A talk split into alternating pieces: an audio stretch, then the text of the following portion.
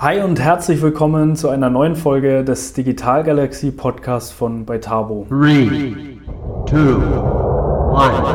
We have ignition.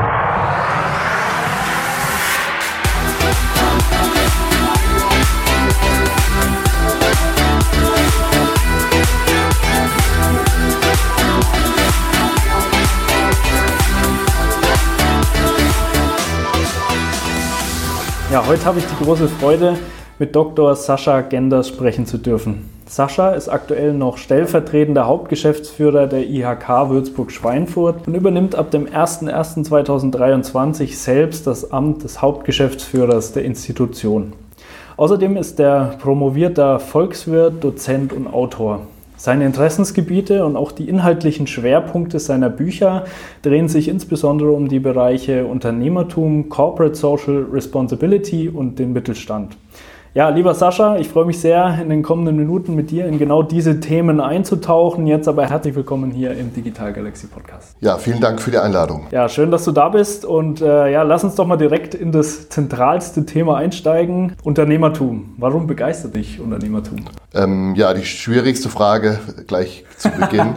ähm, generell vielleicht vorneweg, also aus, aus privater Sicht gesehen hatte ich vor Studium und Beruf keine Berührungspunkte, also eine soziale Prägung in dem Sinne gab es tatsächlich nicht. Ähm, allerdings natürlich dann mit ja, Start des Studiums und spätestens dann im Jahr 2008 mit Eintritt in IHK hatte ich ja letztlich Feuer gefangen für das Thema Unternehmertum in all seiner, in der Breite und auch durch die Zusammenarbeit mit den Unternehmen vor Ort. Ähm, ja, war das, glaube ich, der, der Startschuss, um sich mit dem Thema da umfassend zu beschäftigen. Mhm. Und äh, neben dem Unternehmertum ist ja auch ein äh, zweites Thema, was dich ganz zentral beschäftigt, würde ich mal sagen, Corporate Social Responsibility. Du bist ja auch Autor äh, mehrerer Bücher, die das Thema ganz zentral beleuchten. Äh, um da vielleicht mal die Zuhörenden abzuholen, die vielleicht noch gar nicht so tief in diesem Thema drin sind, was genau heißt CSR, also Corporate Social Responsibility, und warum liegt es dir so am Herzen? Ja, also CSR ähm, wie richtig übersetzt, ähm, kann man sicherlich auch mit dem Begriff Nachhaltigkeit gleichsetzen, wobei da ein wenig äh, fachliche Unterschiede dabei sind. Wenn man der Definition der EU Glauben schenken darf, dann handelt es sich um die Wahrnehmung von Verantwortung für das eigene Handeln eben aus Sicht der Unternehmen.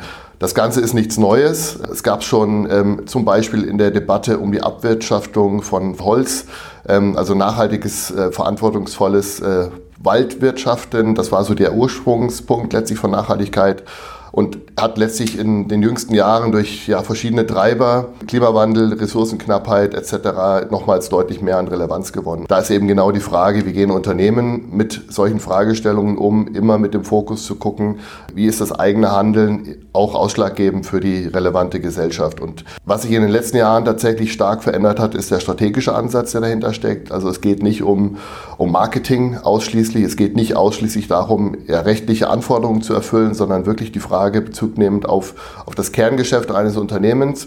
Was macht man und wie kann man das, was man dort tut, verantwortungsvoll für sich, aber auch für die Gesellschaft machen? Ja, du hast ähm, das Buch äh, CSR und Hidden Champions äh, geschrieben. Du bist äh, einer der Autoren von dem Buch und was ich da auch sehr, sehr spannend finde, das hat auch den Untertitel mit Unternehmensverantwortung zum Weltmarktführer. Jetzt könnte man natürlich im ersten Moment denken, CSR, okay, ein Thema, was ja vor allem einen, einen, moralischen Anspruch hat, hat sicherlich auch, also sehr ganz wichtig als Unternehmen da einfach mitzuwirken, was zu tun, dass unsere Zukunft auf diesem Planeten auch noch äh, ja, qualitativ ähm, äh, ja, Sinn macht und, und dass wir einfach auf dieser Welt äh, weiter gerne leben. Äh, auf der anderen Seite ist es aber natürlich auch so, und das suggeriert der Titel ja auch, dass CSR durchaus irgendwo auch einen, einen wirtschaftlichen äh, Bezug hat. Das heißt, Unternehmen können da auch wirtschaftlich profitieren. Das finde ich spannend. Vielleicht kannst du das mal ein bisschen ausführen oder vielleicht auch ganz konkret die Frage, wie wird man denn mit CSR zum Weltmarktführer?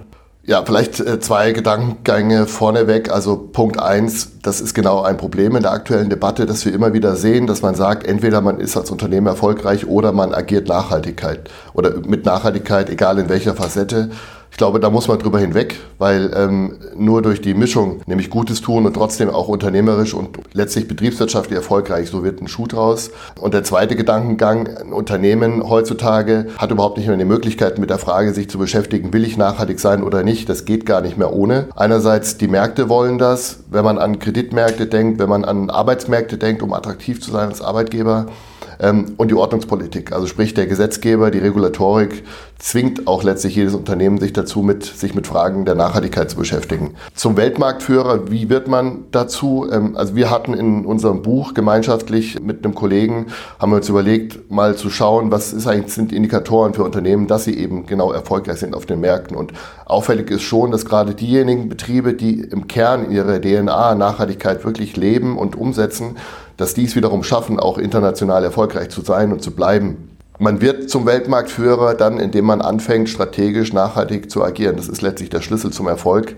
Eine politische Facette vielleicht noch am Rande dazu.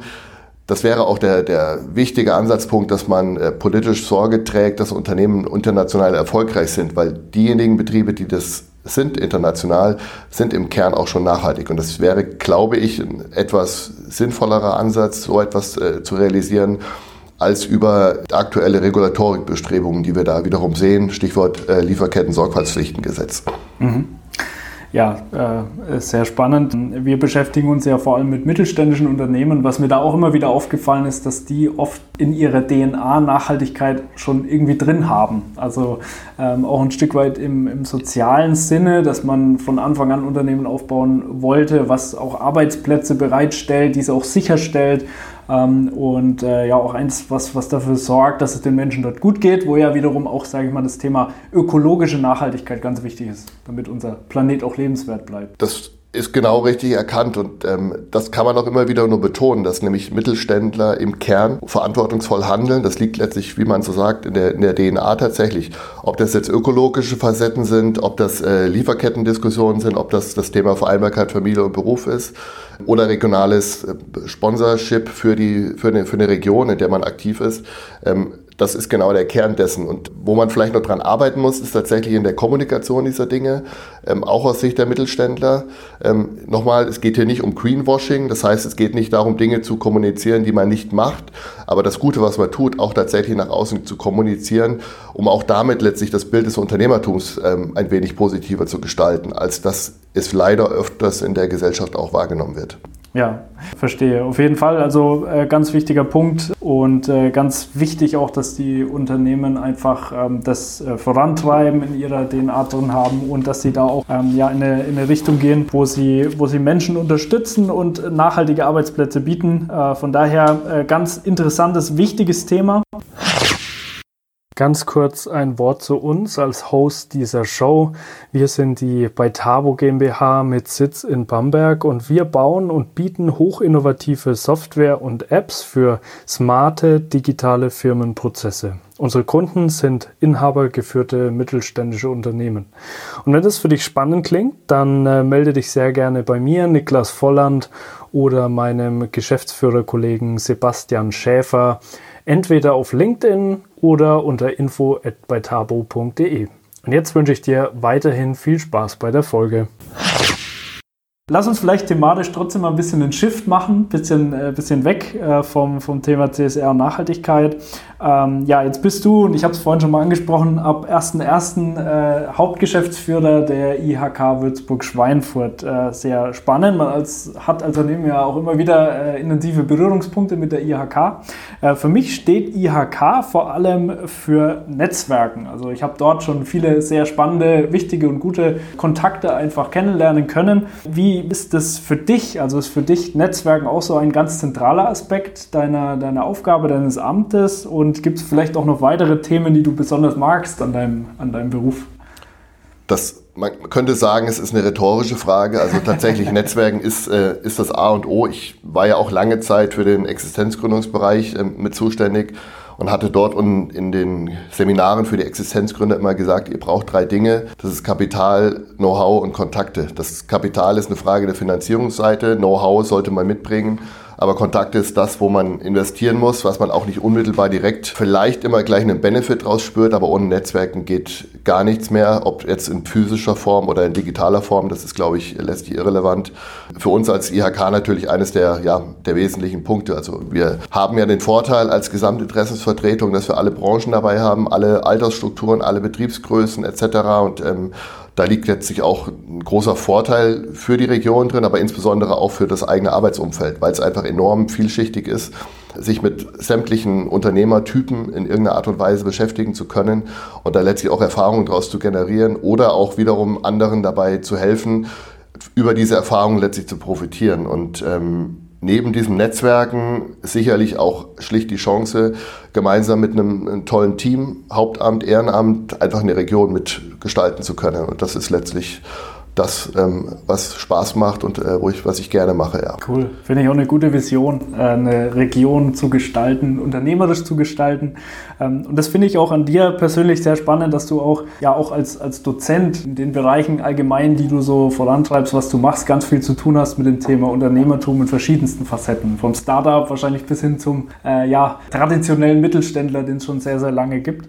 Vielleicht da an der Stelle mal, mal reingefragt, siehst du da, was diese Unternehmen so betrifft, also sowohl vom Startup als zum, zum mittelständischen Unternehmen, traditionellen Unternehmen auch Parallelen im Unternehmertum, also bei den Menschen, sowohl die alteingesessenen, in Anführungszeichen, soll jetzt nicht despektierlich klingen, Unternehmer, als auch die jungen Gründer? Oder anders gefragt, was sind da so die Erfolgsfaktoren, um das Unternehmen erfolgreich voranzutreiben? Das Miteinander ist, glaube ich, der, der Schlüssel. Also das ist ja oftmals auch ein, Aspekt, ähm, was wir probieren zu unterstützen. Gerade Startups, junge Existenzgründer, in welcher Form auch immer, mit, mit dem etablierten Mittelstand zusammenzubringen. Weil wechselseitig befruchtet man sich, hat wechselseitige Ideen, wo man profitieren kann. Der eine hat vielleicht eine etwas andere Arbeitsmethodik, mit der den er ähm, vorangeht.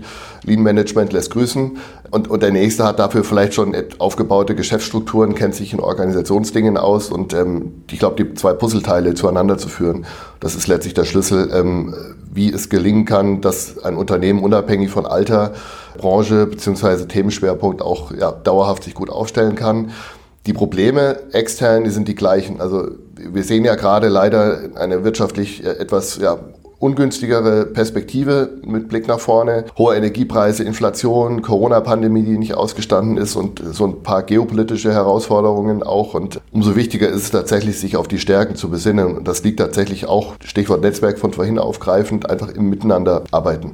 Ja, Absolut guter Punkt äh, und äh, vielleicht auch äh, tatsächlich ein guter Impuls für etablierte Unternehmen, aber auch junge Unternehmen, wenn man mit diesen Herausforderungen sich beschäftigt, die mit dem Markt zu tun haben, sich eben ganz gezielt auch mal vielleicht mit der anderen Seite zu unterhalten und mal äh, zusätzliche Perspektiven zu gewinnen. Ja, guter, guter Punkt.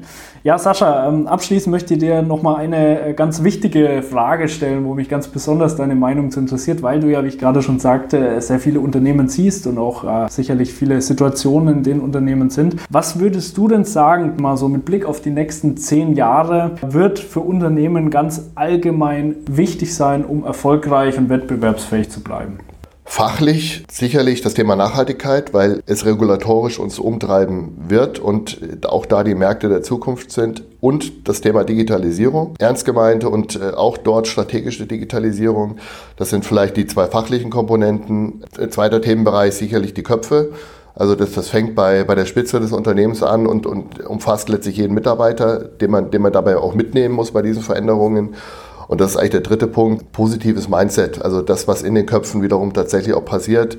Auch nochmal bei all den Herausforderungen, die da sind. Jede Krise hat Chancen und ähm, die gilt es halt entsprechend zu nutzen. Und ich glaube, dann kann man unabhängig der Themen und der Produkte und Dienstleistungen, die man anbietet, positiv nach vorne blicken.